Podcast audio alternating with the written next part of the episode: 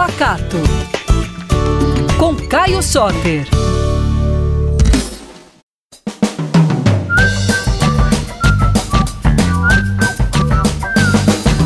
Ei pessoal, tudo bem? É o Caio Soter de novo, contando para vocês um pouquinho sobre comida mineira, comida boa.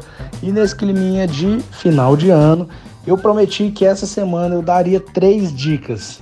Já foram duas e agora eu vou dar mais uma dica de uma guarnição muito legal para fazer no final do ano. Uma coisa que eu acho que é a cara do Natal e do Ano Novo é a farofa, né? A farofa pode parecer uma coisa muito simples, mas a farofa tem vários segredos. Bom, primeiro você escolher a farinha que você vai usar. A farinha de mandioca, né? Ela tem uma característica, normalmente ela é um pouco mais fininha, ela fica muito interessante também. Mas a gente tem a opção da farinha de milho, né? E eu gosto muito daquela farinha de milho mais flocada, que tem o um floco maior, é muito típico aqui de Minas Gerais.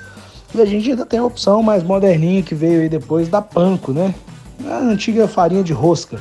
Só que a panko ela tem grãos um pouco maiores que a farinha de rosca, mas é uma farinha de pão, né? Feita a partir de pão. Ela é bem crocante. Então primeiro você vai escolher a sua farinha. Mas o grande segredo da farofa para mim tá na torra da farinha.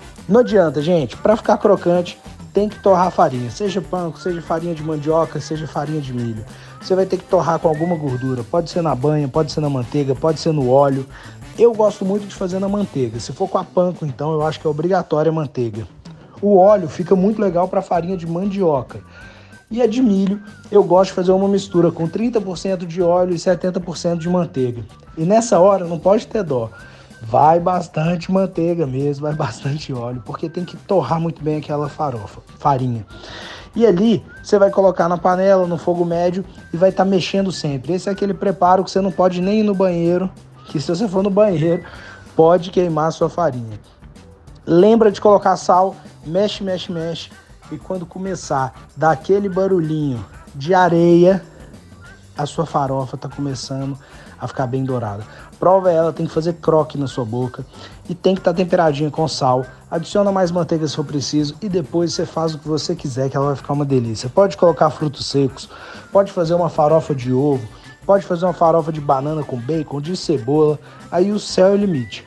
Para o final de ano, eu gosto muito daquela farofa natalina, né, que a gente chama de farofa rica. Cubinho de bacon, gosto de colocar um pouquinho de uva passa branca. Eu sou dessa polêmica, mas eu amo uva passa branca. Algumas castanhas você pode escolher, pode desde as mais tradicionais, castanha de caju, amêndoas, até as mais regionais, como a castanha de pequi e de baru. Fica maravilhoso. Finaliza com um cheirinho verde, uma raspinha de limão, isso vai ficar uma delícia. Aproveita no seu Natal e depois você me conta se você fez. Estou te esperando lá no arroba Caio Soter e no arroba PacatoBH.